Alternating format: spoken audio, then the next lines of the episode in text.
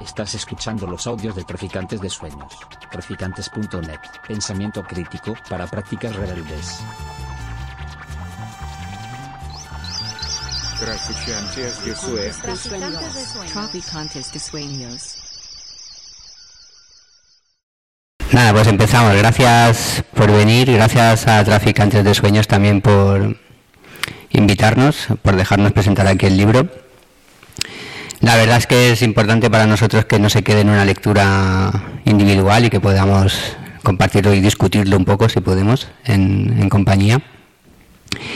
Y nada, presentamos el libro del muro energético del capital de Sandrina Mercier. Lo presentarán Pedro, que lo ha traducido y que se ha excedido un poco en, en su misión y ha seguido muy de cerca todo el proceso de edición y también ahora en, en las presentaciones y Adrián, a quien conocemos de hace años y que ha tenido a bien eh, nuestra propuesta de que leyese el libro y compartir sus impresiones sobre algunas de las cuestiones que trata Sandrine en el libro, que son muchas y bueno, pues algunas tendremos ocasión de hablar. José que está por ahí y yo somos los editores y así aprovecharé para mm, presentar muy brevemente el proyecto editorial, que es Editorial Milbus. Empezamos a publicar hace ahora unos cinco años y en este tiempo hemos publicado una docena de títulos. Es decir, vamos con calma, somos también un grupo muy eh, reducido de gente, pero contamos con una serie de colaboradores, ya sea de manera puntual o, o más continuada, que pues van nutriendo y van haciendo posible que, que esto siga adelante, pues como hoy Pedro y, Adrián. Nosotros la editorial empezamos, pues, mm, de alguna manera como una continuación de, mm, de nuestra actividad en distintos proyectos como las radios libres o los colectivos que formamos parte, es decir, mm, lo enfocamos una forma de, para entender el proyecto, yo creo que sería el, ese doble binomio clásico del, entorno libertario, que sería el intentar acercar eh, teoría y práctica y eh, pasado y, presente. Para, quizás para entender o desarrollarlo un poco más eso, eh, voy a hablar muy por encima de, de, los últimos títulos que hemos publicado o que vamos a publicar. Y desde un principio lo quisimos enfocar en separado en, colecciones, pero que yo creo que el conjunto de, aunque 12 títulos dan poca perspectiva todavía, creo que, el, que en conjunto da una idea desde ese enfoque, de ese doble binomio. ¿no? Tenemos una colección de luchas. El próximo título que vamos a publicar es un repaso a la trayectoria de la experiencia zapatista, que cumple este año 30 años del levantamiento del 1 de enero del 94. Y se trataría no tanto de teorizar las luchas, sino de escribir desde el corazón mismo de las experiencias prácticas, porque muchas veces la teoría cuando baja al, suelo, pues eh, trae sorpresas. Y porque creemos que es importante también llevar a la práctica y no quedarse solo en el mundo de las abstracciones y de las ideas. Tenemos una colección de actualidad, de libros breves, de, temas que están ocurriendo, pequeño formato. Uno de los libros que publicamos es Fagrin New Deal, que trata sobre colapso, sobre la transición energética, que está bastante relacionado con el tema de hoy y que recoge unas charlas que tuvieron lugar aquí en Madrid, en la Fundación Anselmo Lorenzo.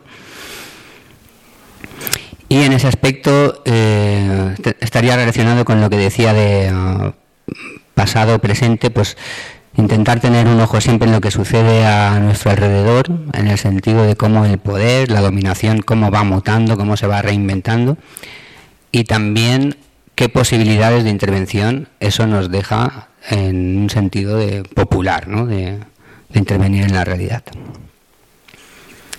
Tenemos una colección de historia, que el último libro que hemos publicado es el de Proletariado Salvaje, que aborda el tema de la autonomía obrera en los años 70, tanto en el Estado español como en general en varios países de Europa. Y lo publicamos pensando que, que su propuesta tenía todavía mucha vigencia, quizás no tanto para nosotros en un sentido de autogestión de los medios de producción, sino más bien en su propuesta organizativa, es decir, una, mm, una propuesta organizativa al margen de partidos, de sindicatos, popular, horizontal y que en estos momentos de, pues bueno, de mm, agudización de ciertas crisis, de precariedad, nos parece muy, muy interesante.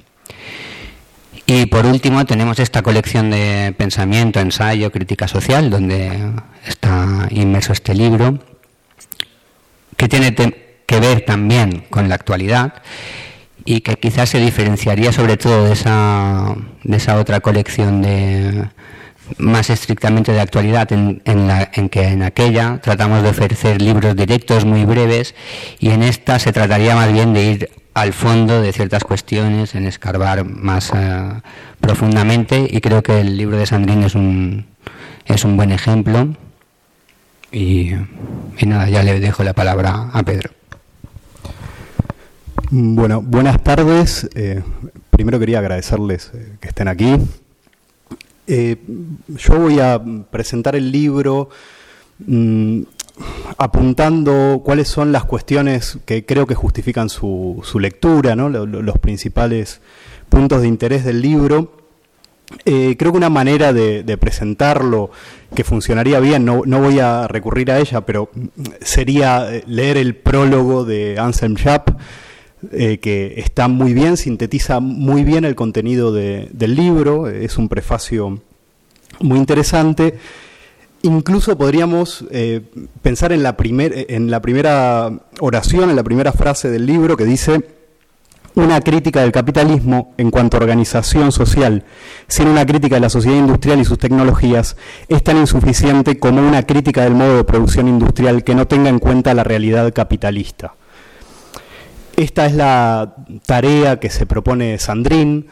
Eh, la autora considera que es una tarea que no se, no se ha abordado, no se ha llevado a cabo o por lo menos se ha hecho de manera insuficiente, buscar ese vínculo entre una crítica de la industria y una crítica del capitalismo. A veces parece que eh, la cuestión eh, energética, la cuestión de, eh, los temas vinculados a la ecología y los temas vinculados a la economía son temas separados, lo que intenta la autora es pues romper con esta idea de que son compartimentos estancos y, a menudo contrapuestos para buscar pues cuál es la raíz común de, de esa crisis. Bueno, eh, no, evidentemente no explica todo, no da una solución a esto, ¿no? Eh, no, no hay una explicación definitiva, pero abre un debate que creo que es importante. Eh, da una explicación, da una explicación, pero no, el, tema no está cerrado. creo que esa, es la principal virtud del libro, la principal razón para leerlo es que da buenos argumentos, abre debates y toca cuestiones urgentes eh, dando bases teóricas que yo creo que son bastante sólidas. Eh, bueno, eh, voy, a, voy a hablar de cuatro, cuatro puntos fuertes o cuatro razones para, para leerlo, para invitarlos a ustedes a que lo lean. En primer lugar, el libro nace como nace dentro de un debate interno de la crítica del valor, que es bueno una corriente, una escuela, quizás no, no, una escuela, una orientación de pensamiento dentro de, del marxismo y contra el marxismo, ¿no? Algunos la tildan de posmarxista. En todo caso, es un debate dentro de esta corriente eh, que nace en Alemania, eh, que tiene algunos autores conocidos como Robert Kurz, eh, Moishe Postón en Estados Unidos forma parte y no, pero eh, comparte las ideas principales de, la crítica del, de la crítica del valor y que mm, lo que tiene como lo, que la define es una crítica una crítica de las categorías del capital, las categorías fundamentales de la modernidad como punto de partida subordinando tal vez otras lecturas que se han hecho dentro de, la izquierda más radical que pone en primer lugar la, lucha de clases. En, todo caso, podría hablarse de, una anticlase o se podría hablar de mm, la abolición de las clases, pero en, ningún caso es una, una, lectura o una posición que afirme eh, que, afirme a, la, clase obrera o que, o que parta de ahí. ¿no? Lo que hacen es pues, partir de una crítica de esas categorías fundamentales. Una crítica del trabajo eh, fundamentalmente y eh, una, una lectura que nos habla de una dinámica social automática donde el imperativo de la valorización rige eh, todas las relaciones. ¿no? Eh, es, importante entender que es una perspectiva que piensa en una totalidad social y aunque el libro empieza siendo un, o, lo que la, invita a Sandrina a, escribirlo es un vacío que encuentra dentro de la crítica del valor, eh, pues yo creo que excede el debate interno y, bueno, eso, esa sería la, primera razón que creo que, que puede tener su, su, lectura. Puede ser una forma de meternos en, en, las ideas principales de la crítica del valor. ¿no? Eh, bien, el segundo, el segundo punto es que eh, hace un repaso y un recorrido por las diferentes formas de abordar el problema energético, el problema de, de las tecnologías. Eh, hace un repaso de eh, aquellos puntos de vista más afectivos, eh, morales, ¿no? Intenta, pues, sí, recuperar a veces algunos puntos de vista, pero señalar que le falta pues ese vínculo primero, esa forma de explicar, por ejemplo, Jacques Ellul habló del sistema técnico, para Jacques Ellul hay un desplazamiento desde la economía, ¿no? o desde la teoría, las teorías de Marx tendrían sentido en el siglo XIX, pero eh, en la época actual pues se habría desplazado el punto fundamental hacia la técnica, eh, y habla del sistema técnico. Pues esa autonomía de la técnica para Sandrín merece ser explicada y se explica volviendo a esas categorías eh, del, valor. Em, Luego hay, otra razón. Eh, Sandrín eh, realiza una crítica de los puntos de vista que promueven una planificación o que eh, piensan que hay una salida posible a partir de mm, la selección de algunas tecnologías que serían emancipatorias frente a otras que no lo serían. Pecan estas visiones a veces de no, de no entender que el capitalismo de alguna manera influyen en, la subjetividad ¿no? y en, la, en, el modo de pensar las tecnologías, que no habría una posibilidad de decir, bueno, esto nos lo vamos a quedar y aquello lo vamos a, lo vamos a dejar atrás. Simplemente eh, intenta argumentar contra estas posiciones que a veces las mantienen autores de la propia crítica del valor, como Trenkle, eh, Norbert Trenkle, que bueno, promueve el, uso de las impresoras 3D eh, y la descentralización, ¿no? o como tecnologías que podrían permitir una mayor descentralización, otras formas de hacer turismo, etcétera. Eh, en este punto, Sandrín es bastante radical, dice que bueno, no, se puede eh, hacer una selección, no hay una posibilidad de, no hay un posible inventario de tecnologías dentro del capitalismo. Esta sería la idea.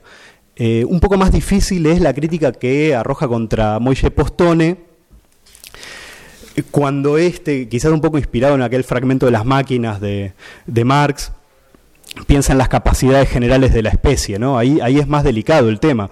Eh, porque ¿qué, haríamos con determinados conocimientos ¿no? que se han generado dentro del capitalismo, incluso con un sedimento de conocimientos que vienen de antes del capitalismo? Bueno, es un tema polémico que la autora aborda. Eh, luego hay, por último, una ingente cantidad de documentos y de referencias en el libro. Es un libro muy riguroso, muy documentado, que mm, no tiene que ver con un exhibicionismo académico, no tiene que ver con eh, eso, eh, no es un ejercicio vano, sino que tiene, tiene mucho sentido. Eh, bueno, meterse en esas referencias, buscar un poco con, quiénes, con quiénes discute Sandrín, en este sentido, pues hace una, historia crítica del nacimiento del paradigma energético, nos habla de, de, la, de cómo surge la, la termodinámica, ¿no? Al calor nunca mejor dicho, el calor de, del capitalismo industrial. Y no se trata, evidentemente, de una impugnación del objetivismo o, de la objetividad de la termodinámica o de la ciencia, sino de hacer una historia de su surgimiento, ¿no? Explicar cómo surge, cómo se desarrolla. Em, y, bueno, yo creo que este es un punto, es un punto importante. Eh, y para adentrarme un poquito en, algo del contenido del libro, recuperé un, texto de, su, blog, que es grundice.blog. Eh, lo pueden visitar, ahí hay muchos textos, que es lo que, lo que le sirvió a, a para presentar el libro en París. Eh, tomé de ahí algunas, algunas ideas y el, el artículo se titula No hay una solución a la crisis energética. Eh, este título, que puede parecer un poco pesimista o nihilista, no lo, no lo es. Eh, simplemente lo que intenta señalar es que dentro del marco de las relaciones capitalistas no hay una solución a la, crisis energética. Eh, explica cómo la energía es una categoría abstracta, igual que lo es el, trabajo. Y señala cómo, esto es algo que hace en el libro, ¿no? Las críticas fragmentarias que se van eh, arrojando los defensores de determinadas tecnologías frente a otras, pues van formando de alguna manera cierta verdad, ¿no? Componen cierta verdad eh, negativa, pero bueno, no, no, dan cuenta de la razón última de esa imposibilidad y siempre defienden su opción de manera ilusa, según, según Sandrín, Ciertamente el, tono del libro es muy vehemente en algunos puntos, ¿no? es, bastante beligerante. Yo creo que forma parte de un estilo, pero eh, tiene alguna razón también, ¿no? esta forma negativa de, pensar. Y, y bueno, em, yo creo que es, bastante interesante también todo el análisis que hace de los presupuestos eh, de la economía. El libro se sitúa evidentemente en la estela de la crítica de la economía política. Y bueno, al, enviar esta crítica de la economía hacia las cuestiones energéticas, señala la imposibilidad de inscribir un consumo infinito, ¿no? Eh, dentro, un, consumo infinito dentro de, un fondo que es constitutivamente finito y que es algo que nos muestra la termodinámica, pero que eh, parece ser una insistencia constante del capitalismo eh, porque eh, necesita superar esa, contradicción ¿no? que, está, que está puesta ahí, que es su principio mismo, ¿no? el de la escasez, situada en el principio de sus teorías. Y, bueno, más profundamente creo que esta dinámica que eh, se explica por la composición orgánica del capital. Mm, yo sé que esto puede sonar un poco árido tal vez, ¿no? Pero eh, hay un movimiento y una dinámica contradictoria dentro del capitalismo que es la de desplazar cada vez más el trabajo vivo frente al trabajo al trabajo muerto, ¿no? Eh, se puede ver esta composición eh, del capital desde el punto de vista de la composición técnica, desde el punto de vista de la composición del valor, que es la que domina. Y claro, esta, eh, eh, la crisis está comprendida dentro de este principio mismo que domina las relaciones, las relaciones capitalistas. Em, bueno, arremete evidentemente contra diferentes salidas, contra diferentes propuestas que quieren superar este, esta contradicción eh, desde la frugalidad, desde, desde la austeridad, aunque sea desde presupuestos ecologistas, ¿no? desde el Club de Roma.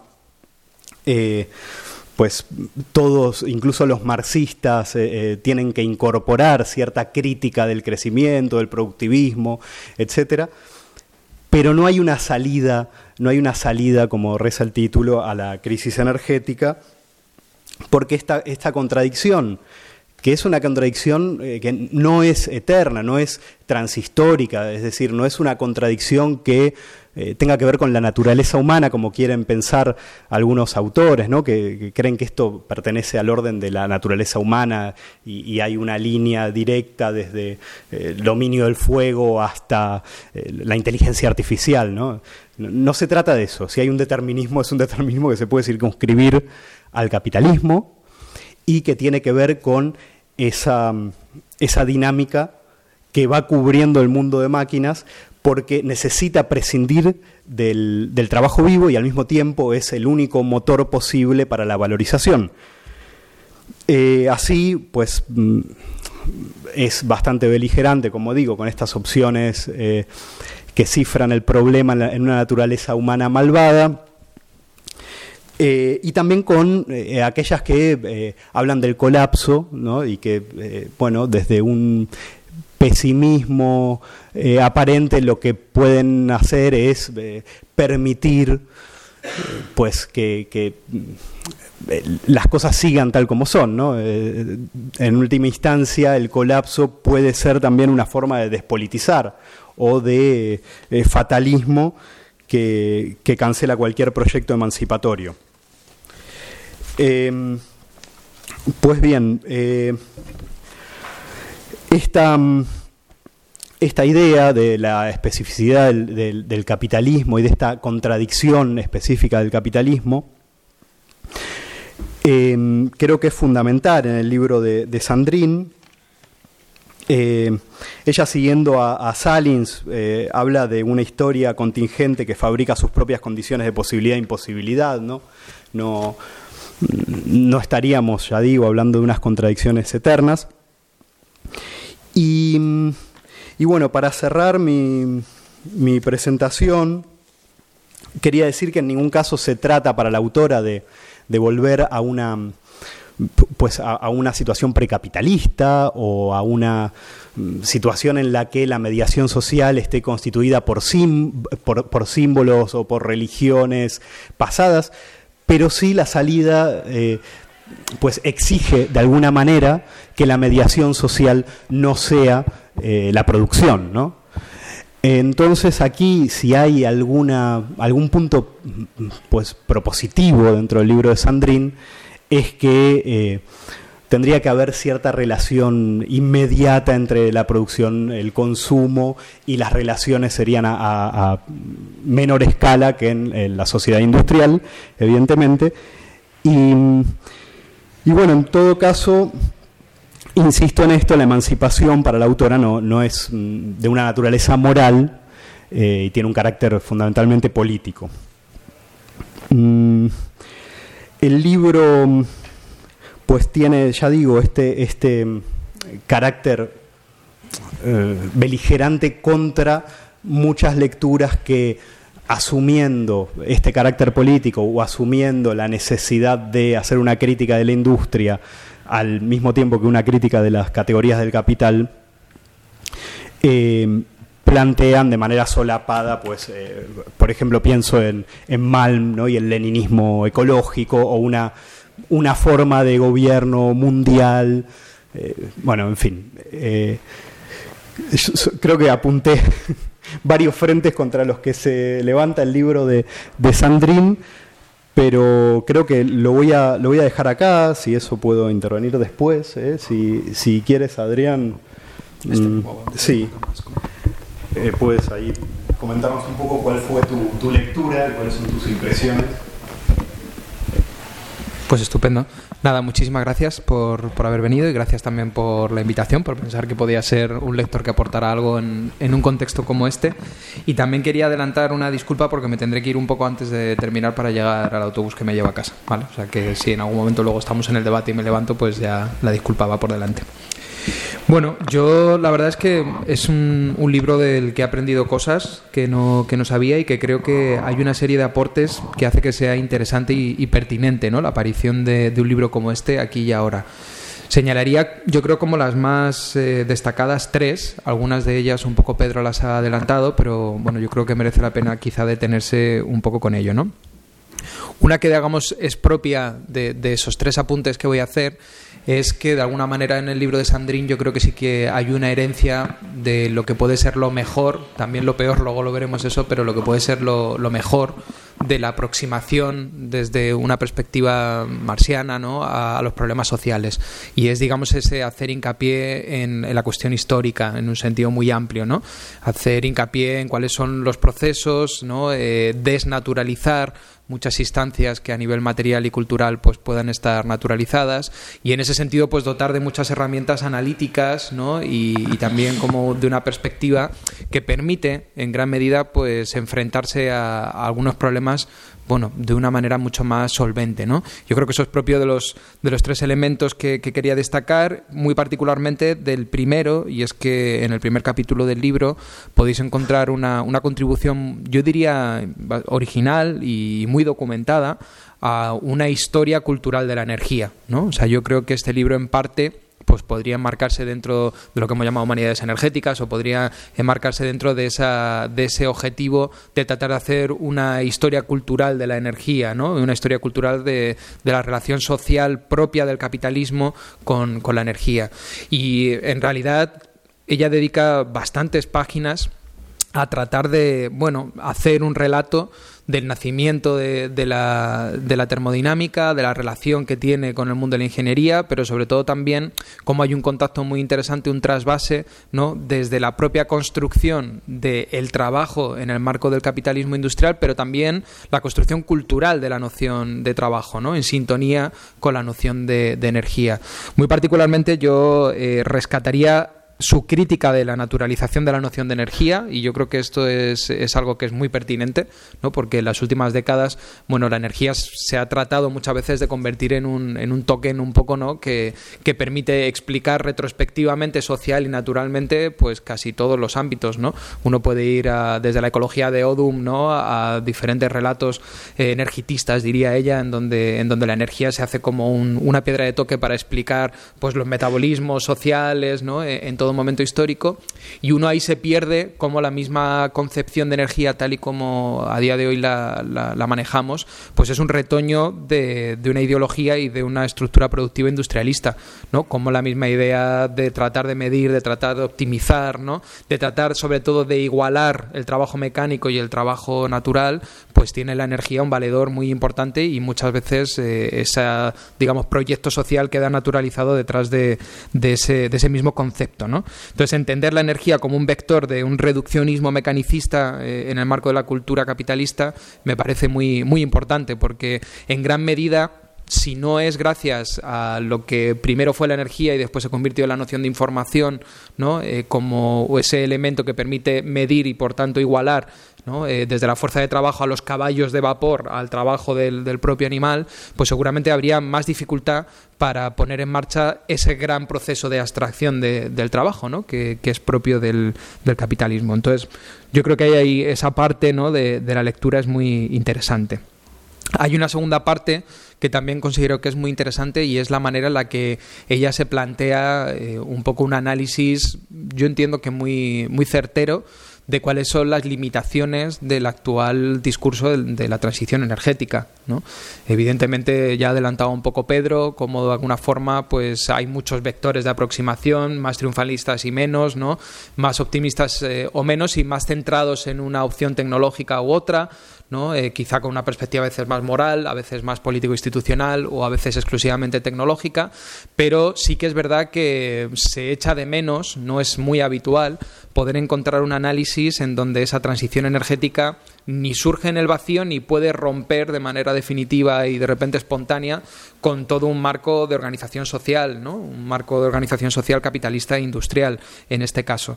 Y claro, si uno se aproxima a las posibilidades de ese tipo de transición desde ese otro marco distinto, pues las conclusiones a las que llega son bastante distintas a las que pueden ser las habituales hoy. ¿no? Me permito leeros un, fragmento que puede ser un poquito más largo eh, que otro, pero que creo que sintetiza mucho lo que ella aporta aquí. Dice, la generalización de las energías renovables resulta impensable sin un macrosistema capitalista que coordina las cadenas de valor y suministro en la totalidad de la superficie terrestre.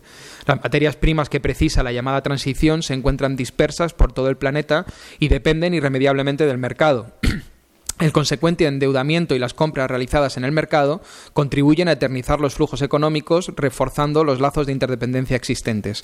En el mercado mundial, la trazabilidad de las fuentes energéticas es imposible, por más que se anuncia lo grande que todo se vuelve verde.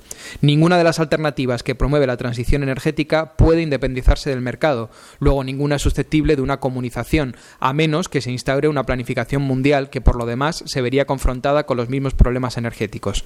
Toda contracción de la escala productiva que se acerca a dimensiones humanas, a necesidades locales y diversificadas, a actividades autónomas, destruiría tanto la escala capitalista como los bienes que dicha escala permite producir.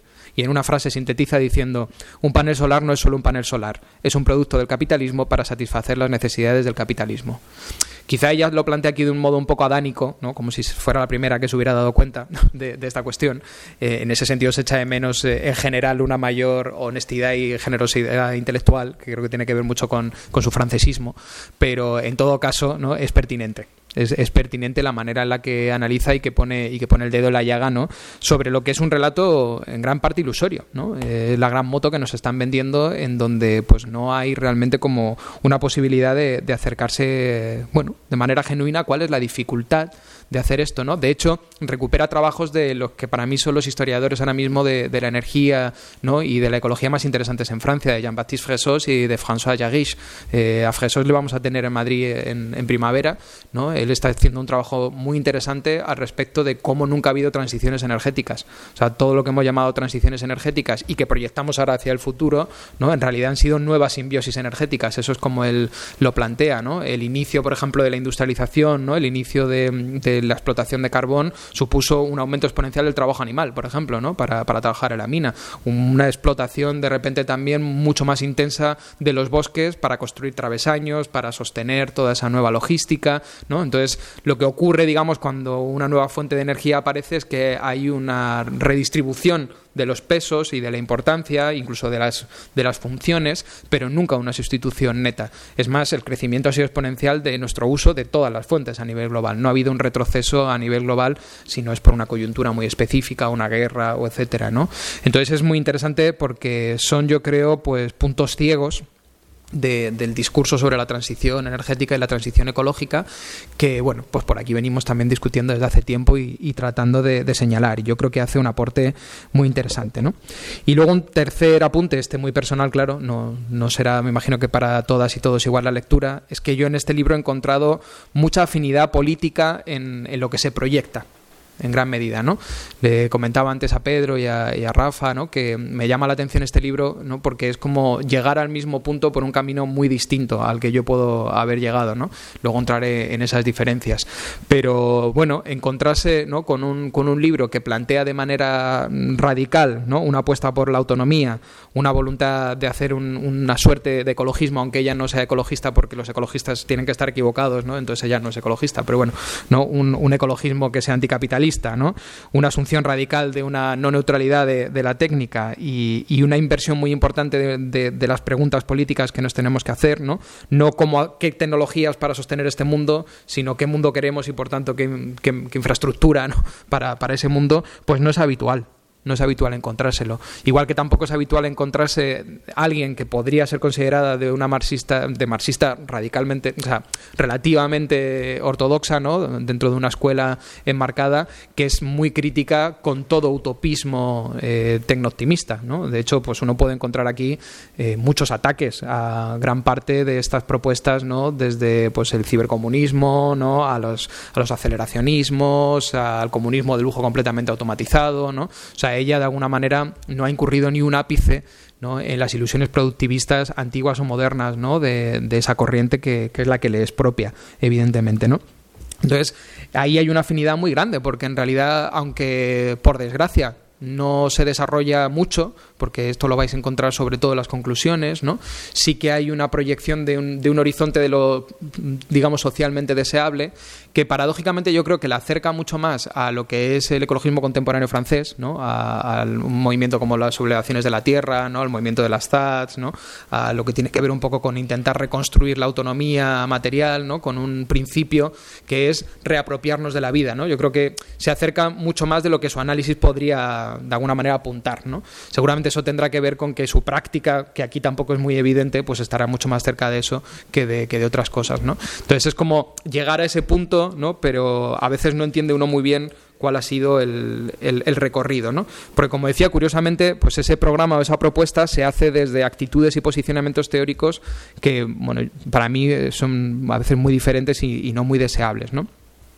Hay una cuestión de estilo eh, eh, que no lo solo lo he señalado yo, hay un artículo también de José Ardillo, ¿no? una reseña del libro que también llama la atención sobre ello, y es que hay un, una cierta deshonestidad intelectual en su trato a, muchas personas y a muchos autores, ¿no? O sea, hay como esta voluntad de alguna manera de presentar como muy robusta y, y como de alguna manera muy, muy difícil de, de, criticar su posición y, bueno, ventilarse muchas propuestas y mucha gente quizá de manera un tanto injusta, ¿no?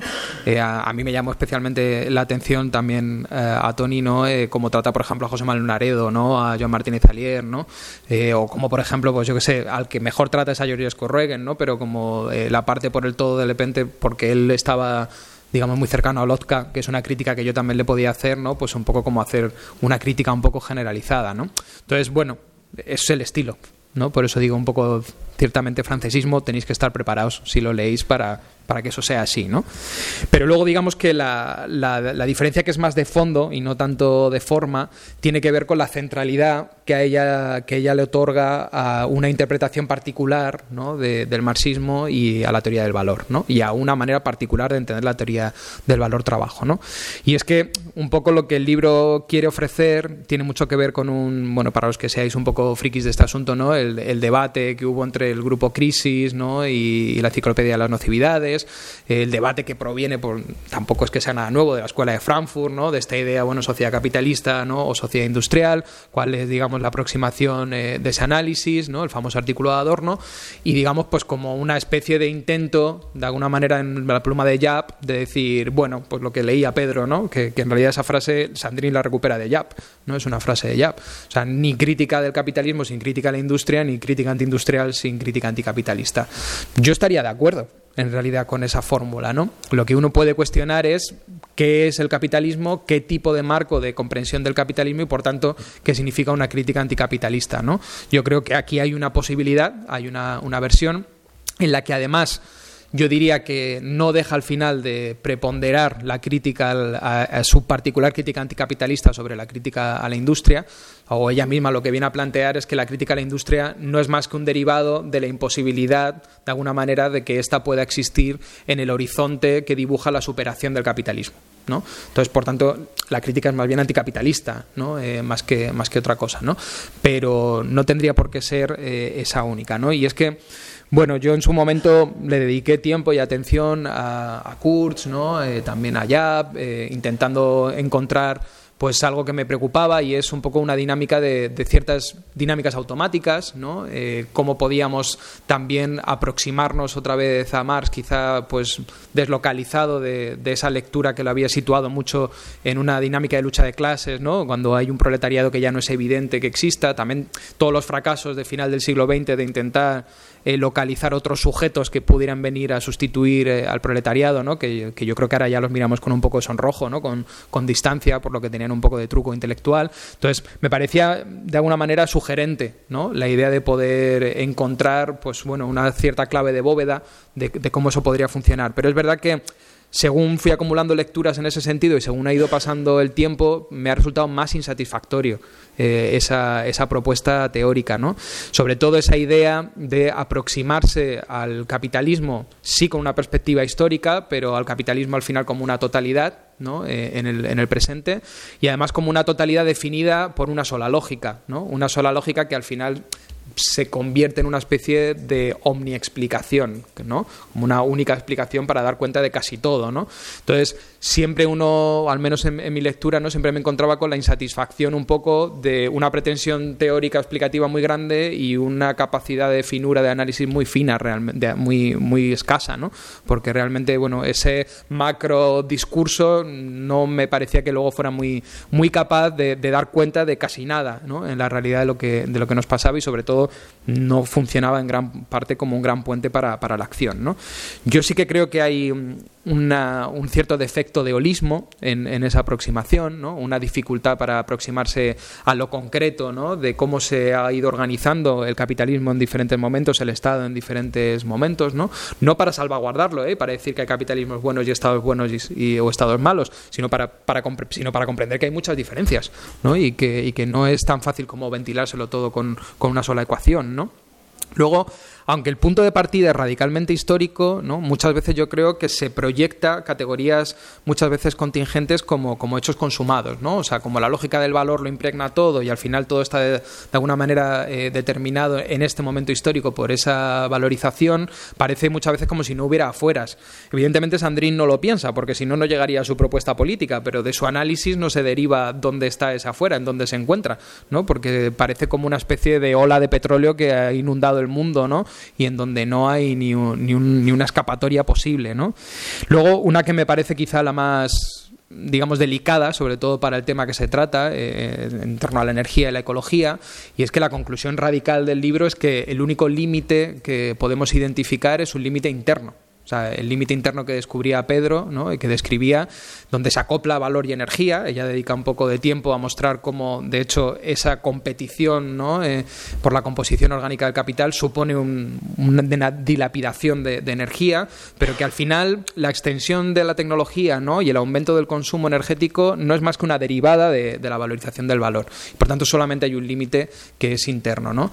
Eh, yo creo que eso no es así. O sea, yo creo que hay que comprender límites eh, externos realmente y eso me parece que es muy que es muy pertinente y que es y que es muy importante ¿no? y que eso lo ha visto mejor George Scurregen probablemente que ella ¿no? y, sin embargo aunque le recupera ¿no? como que eso no, no queda como muy muy presente ¿no?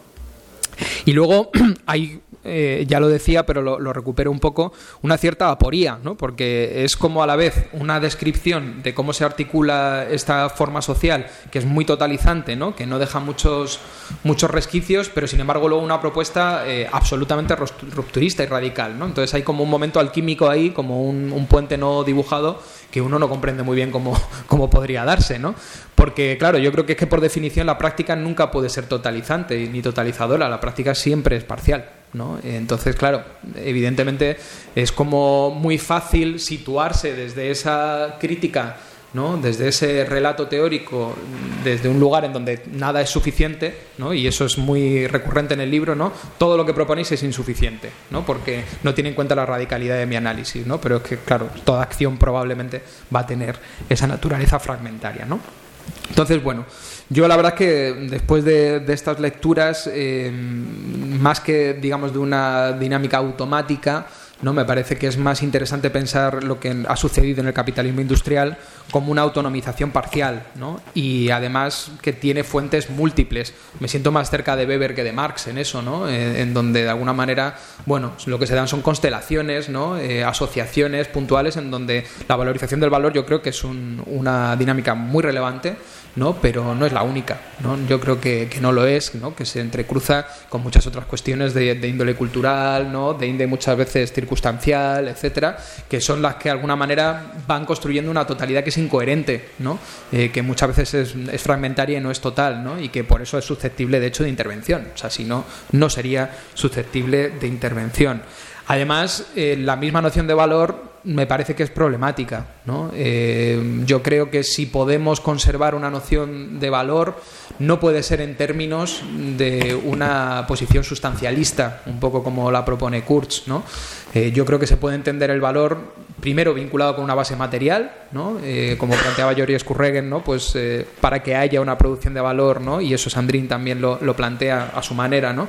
tiene que haber una, una, base material, no puede haber, digamos, producción de valor sin, sin gasto, ¿no? y por tanto sin disipación, también en términos termodinámicos, ¿no? pero lo que es la constitución del valor social yo creo que siempre es un acto de, creación, ¿no? que tiene una dimensión no subjetiva individual, ¿no? sino de creación social. ¿no? La asignación de qué es valioso y qué, y qué no, yo creo que no puede ser reducida a ningún, a ningún mecanismo objetivo. ¿no? a ningún mecanismo externo. ¿no? Y, de hecho, si lo hubiera, creo que no podría ser, digamos, el, el trabajo humano. Yo creo que esta idea de que el trabajo humano es el único que es capaz de generar valor ¿no? Eh, es un poco mística. Lo discutíamos en la comida. A mí me sigue pareciendo un poco, un poco mística. ¿no? Me parece un poco una herencia de un Marx que en el siglo XIX quiere hacer de la, de la economía una ciencia, quiere buscar leyes para esa ciencia y tiene que encontrar de alguna manera un mecanismo ¿no? y unos elementos. ¿no? Pero me parece que a día de hoy no, no nos sirve. ¿no? Y sin embargo, pues sí que me parece que nos puede servir otras muchas relecturas de Marx que no son esas, ¿no? Me parece que no hace falta volverse una especie de comunista trasnochado que busca la revolución proletaria para leer con provecho a Thompson y entender, por ejemplo, que la oposicionalidad en la sociedad se construye. Y, que de hecho hay un vínculo entre construir antagonismo social y una, dinámica de práctica. También se puede leer a alguien que no deja de ser una suerte de postmarxista como Hornborn, que aquí es tratado de manera bastante, eh, bueno, digamos que agresiva, ¿no? Eh, que, creo que tiene aportes muy interesantes sobre esta cuestión del valor, ¿no? Eh, esta reflexión sobre cómo construir el valor, yo se la leí en un artículo, pero es que además es que está muy de acuerdo con ella. O sea, hay un momento, es lo único más que os voy a leer, ¿no? pero en la página 286 dice algo que yo comparto radicalmente, dice, lo que una sociedad liberada es capaz de esperar sin poner en riesgo su libertad, ah, perdón, una infraestructura globalizada supone esencialmente el flujo de dinero, el acaparamiento de tierras, de recursos y la explotación del trabajo ajeno, porque descansa sobre una división, internacional del trabajo y en una externalización estructural. Bueno, eso lo firmaría Hornborn, tal, tal cual, ¿no? Entonces, en ese sentido, creo que también podemos eh, leer con mucho provecho los que han pensado, ¿no? como Illich y a partir de Rosa Luxemburgo, que la dinámica, de hecho, el motor ese que, tratamos de buscar, yo creo que no es tanto el de la acumulación de sustancia de valor como el de la búsqueda de afueras, ¿no? el de la mercantilización, el de introducir cada vez más cosas en esa dinámica de valorización y, por tanto, de alguna manera poner en marcha en clave destructiva ese tipo de, de dinámica. ¿no? Bueno, pues esos son algunos unas notas críticas, digamos, que, saco de esa lectura, de un libro que en todo caso creo que es un aporte valioso y que lo que tiene también como, gran virtud, y eso lo planteaba Pedro y lo discutíamos, es que es muy ambicioso ¿no? en, lo que quiere abordar y por tanto permite abrir muchos diálogos distintos, ¿no? desde esa constitución cultural eh, de, la energía en el capitalismo, a la dinámica de ese propio capitalismo, ¿no? a los límites de las estrategias actuales, a de alguna manera tomarse en serio el problema de la emancipación social. Porque es verdad que algo que ocurre incluso en el ámbito de la izquierda a día de hoy es que se ha renunciado a, pensar en la emancipación social. Digamos que bueno, no hay alternativa calado hasta el punto de que todo se ha convertido en guerra de guerrillas. ¿no? Entonces, tomarse en serio ¿no? de, la manera en que cada uno pueda, pueda hacerlo, la, cuestión de la emancipación social, me parece que es un gran valor. ¿no? Lo que pasa es que tendremos que pensar el cómo y no solamente el qué. ¿no? Y, ahí es donde yo creo pues, que, que, que este libro no nos va a ayudar tanto, probablemente. Así que nada, lo dejo aquí, quizá podemos dialogar a partir de esto.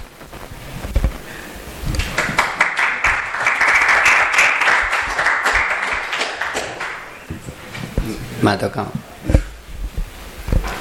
Bien, yo comparto en, en parte la, la crítica que, que um, Adrián le hace a, a Sandrín.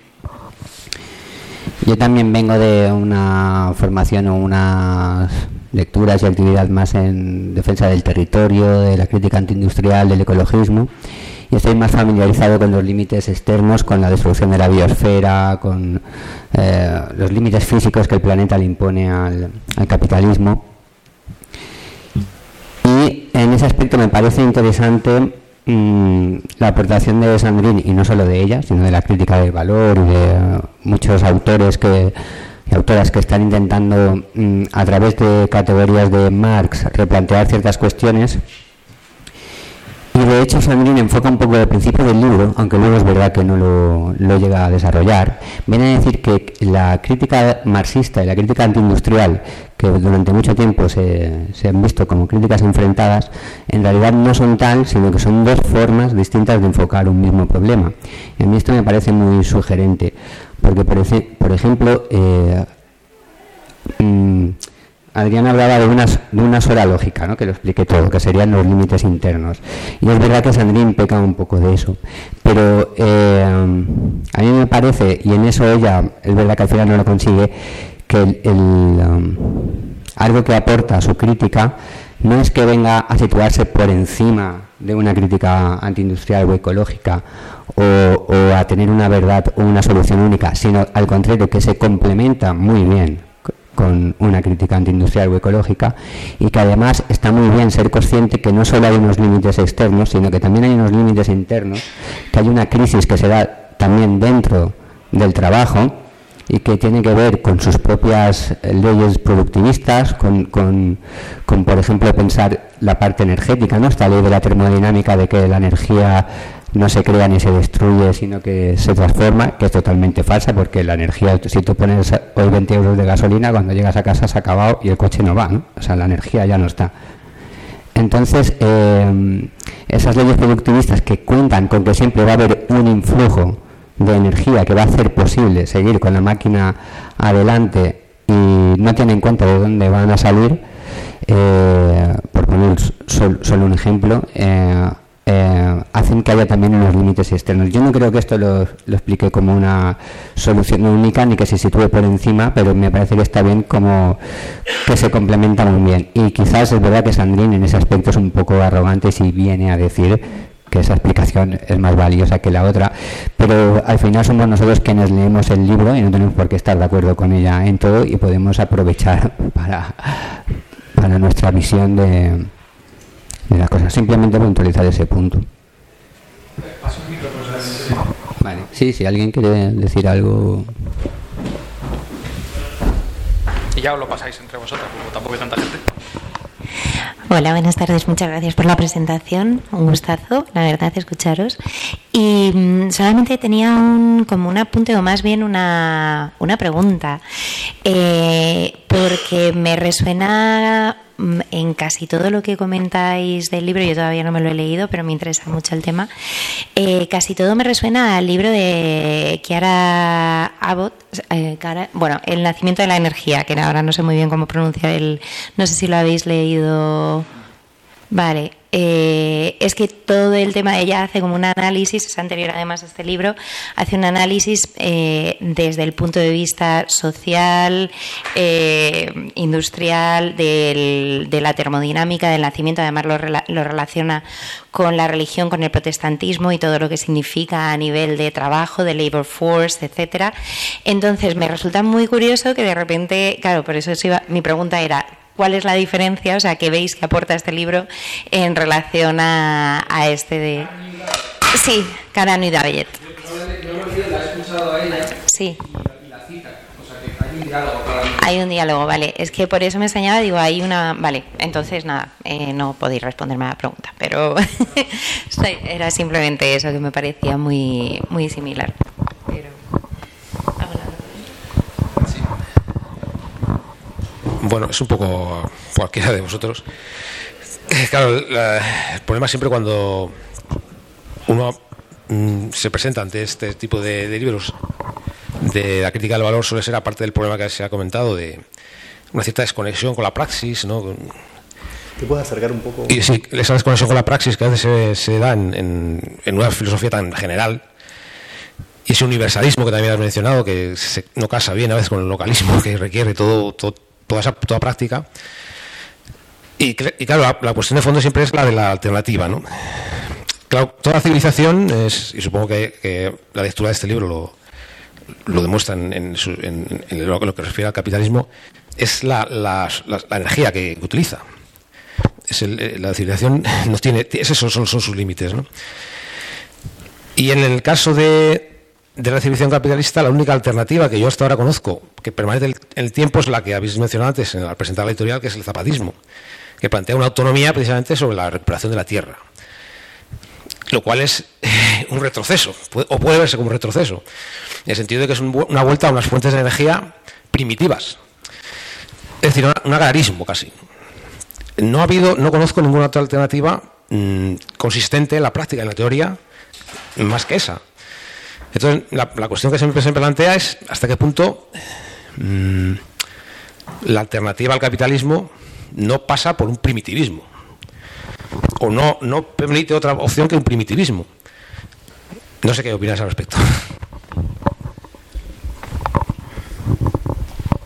Bueno, si a ver si me toca contestar eh, de acuerdo a las ideas que opinión, expresa, que el libro, creo que evidentemente esa vuelta al pasado está cancelada y yo no creo que sea deseable tampoco, ¿no? En términos de de la emancipación social, no creo que, que contenga, que apunte en esa, en esa dirección el libro de Sandrín, Mm, no por una celebración del, del progreso, aunque en algunos puntos el libro apun- eh, eh, destaca que la ciencia nos permite, por ejemplo, conocer el estado, el estado del, de- de- del mundo en el, que, vivimos, ¿no? Nos, permite eh, tener datos sobre la degradación, nos permite muchísimas cosas.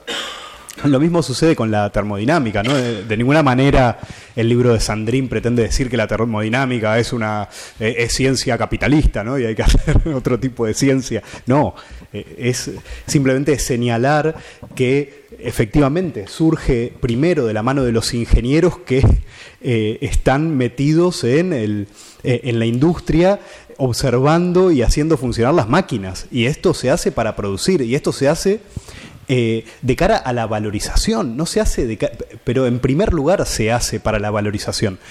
Yo creo que aquí diciendo un poco con, con Adrián, esta eh, totalidad no es una totalidad de, de la teoría, es que eh, la teoría tiene que señalar la totalidad porque la realidad está siendo todo el tiempo reducida a esa, a esa totalidad y está siendo reducida y destrozada en sus aspectos simbólicos, en, en sus aspectos naturales. Ese es el, el avance del capitalismo, es eso, ¿no? Es, termina reduciéndolo todo. Yo creo que lo explica bien, por ejemplo, cuando señala en esta historia del desarrollo eh, tecnológico y de, la, eh, eh, de las máquinas, cómo hay diferentes corrientes que intentan humanizar al robot, ¿no? Eso, bueno, lo vemos bastante hoy en día. Hay muchísimas teorías que nos hablan de no hacerle daño a los robots. Con el tema de la inteligencia artificial hay bastante investigación en este sentido. Eh, las humanidades digitales yo creo que se inscribirían dentro de esa dentro de eso y al mismo tiempo está eh, el ser humano como apéndice de la máquina no Eh, entonces ese, ese doble reduccionismo creo que se tiene que se tiene que pensar desde un mismo lugar que es el de la valorización. Eh, ahora bueno volviendo a, lo del a lo del primitivismo quizás el problema de- del libro de Sandrín eh, en, su aspecto más propositivo, sería que cancela esa posibilidad y también eh, es bastante, plantea muchísimas dudas eh, o sospecha muchísimo de el desarrollo de las fuerzas productivas como un, como un desarrollo que nos puede llevar a la, a la emancipación. ¿no? Debate bastante con Moishe Postone, que es un autor que dice que la emancipación se puede apoyar en el trabajo muerto. Bueno, ahí está el tema. La vuelta a, a situaciones precapitalistas yo creo que no, mm, no cabe desde- dentro de esta perspectiva. ¿no? Yo personalmente tampoco creo que, que sea una opción, no, no, no- no lo pienso, pero bueno, eso ya sería otra. No, para mí no es nada negativo. No es nada negativo. Eh, Quiero decir que la- ese retorno no, no tiene por qué ser algo negativo, no- no- ni positivo ni negativo. No, no hago un juicio moral sobre. O sea, e- e- ella, digamos, eh, cuando se la lee, digamos, tiene una idea tan clara como vaga de lo que es la emancipación, que es la superación de las categorías del capitalismo. ¿no? La superación del Estado, la superación de, de la mercancía, la superación, digamos, de, de todas esas categorías que la crítica al valor han ido desarrollando. No sabemos qué es eso, tampoco exactamente, ¿no? Entonces, eso lo que ella dice es que da lugar, fundamentalmente lo que decía Pedro, a un horizonte en donde la clave es que como desaparece, digamos, esa mediación, ¿no? Pues hay una involucración directa ¿no? de la gente en el sostenimiento de su vida, ¿no? Que al final es una idea, por ejemplo, que uno encuentra en el trabajo fantasma en Illich, ¿no? Es esa idea de autonomía, de subsistencia, en el ecofeminismo de la subsistencia, etcétera, ¿no? Y lo que plantea es el orden para mí correcto de la pregunta, ¿no? Separa entre la ciencia y la tecnología, lo podríamos discutir, dice, bueno, la ciencia, digamos, en tanto que acervo de conocimiento quedaría intacta, ¿no? Eso es un poco relativo, pero bueno, quedaría intacta. Y al respecto de la dimensión técnica, pues la pregunta no es qué conservamos o qué no, ¿no? No podemos hacer como una selección uno a uno, ¿no? Eh, ni tampoco un rechazo eh, global. Si ese es el marco social que queremos construir, entonces la pregunta es qué técnicas encajan ahí, básicamente, ¿no? Y eso viéndolo sobre la marcha básicamente. Yo esa es la conclusión que, que entiendo que, que, que, ella, que ella plantea, ¿no? Y bueno, ya te contesto si no luego Sí, pues, alguien más ya, un último, eh, sobre esto mismo. Eh, claro, la cuestión es que no puede haber una autonomía sin emancipación. Y hay- o bueno, puede haberla, pero lo que no puede haber es la- una emancipación de luego sin autonomía, ¿no? Entonces parece que las cosas tienen que ir... de la mano. hasta el punto A, el punto B, pero...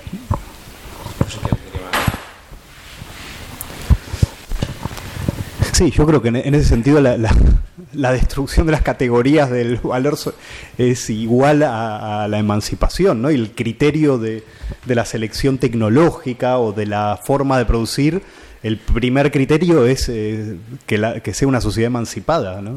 Claro, sí, Nosotros pero- nos tendríamos que de alguna manera llamar al silencio en ese sentido, puede ser. Sí, Claro. pero la, la, eh, claro, la, la cuestión de fondo es esa, que si, mm, eh, si no hay una autonomía material, no puede haber una emancipación del capitalismo. Uno tiene que primero que, que crear un- una, una alternativa a esa, una, una, bueno, una alternativa energética seguramente y, civilizatoria, porque si no, no da uno sigue dando vueltas en lo mismo. Eh, Opino. ¿no?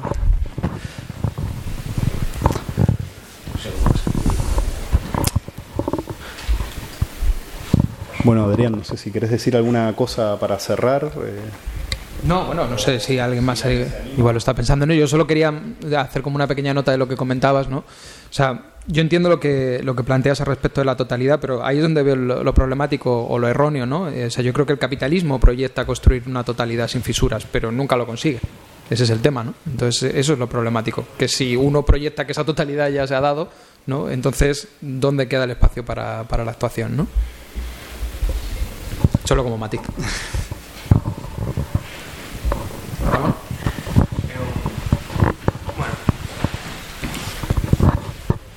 Bueno, más que una pregunta es una curiosidad. Eh, hay alguna gente que ha trabajado en el marco del psicoanálisis y del marxismo que han hecho una crítica mm, del capitalismo, no únicamente en términos de la falsa naturalización de sus mediaciones, en lo que tiene que ver con el, con el metabolismo socioeconómico, sino que también han hecho una crítica eh, a la propia naturalización de la idea de sujeto. ¿no? Entonces, me parece interesante porque creo que eh, normalmente el foco de la crítica suele estar centrado en esas mediaciones ¿no? metabólicas, pero también pues me resulta interesante análisis como los de Thomas Metzinger, ¿no? Y no sabía si esta autora, ¿no? dada su formación y su background psicoanalista, no únicamente se centra en abordar esas mediaciones metabólicas, sino también dice algo a propósito de la propia noción de, de yo, de sujeto, ¿no? involucrada en esa, en esa narrativa histórica. Sí, no, no es un tema que eh, se, se aborde de manera muy exhaustiva en el libro, pero sí, eh, bueno, subyace a esta crítica del inventario posible, ¿no? De- dejando al sujeto incuestionado. Claro, eso está de fondo. Eh, también eh, Sandrine creo que va a publicar pronto un libro, o ya lo publicó con esta misma editorial francesa que, publica el- el libro este, del muro energético, que se llama El sujeto de la teoría, y me parece que hay un libro de, no sé si me equivoco, Exposto y Varela, que se llama El goce del capital, que intenta pues conjugar un poco la crítica del valor y el deseo en el capitalismo, creo que desde una perspectiva bastante psicoanalítica. Eh, no sé si de la editorial Marat, eh, y, creo que tiene algún contacto con, con Sandrine, tienen algún contacto con Sandrine, hay algunos artículos, no sé si ella tradujo algún artículo, bueno, es todo un poco de incertidumbre, pero algo de verdad y en lo que te digo, alguna información válida ahí. Yo, creo que está muy de fondo y, de hecho se encuentra en pasajes así, ¿no? Como este, por ejemplo, dice, está de curso hay un momento dado que dice que si las sartenes son cancerígenas en la sociedad socialista no las haremos y si no sí, no tal. Por eso, para que entiendas por qué dice esto. Si nos hace falta una sartén, es la configuración social, simbólica y material de la producción propia de esta sociedad, ¿no?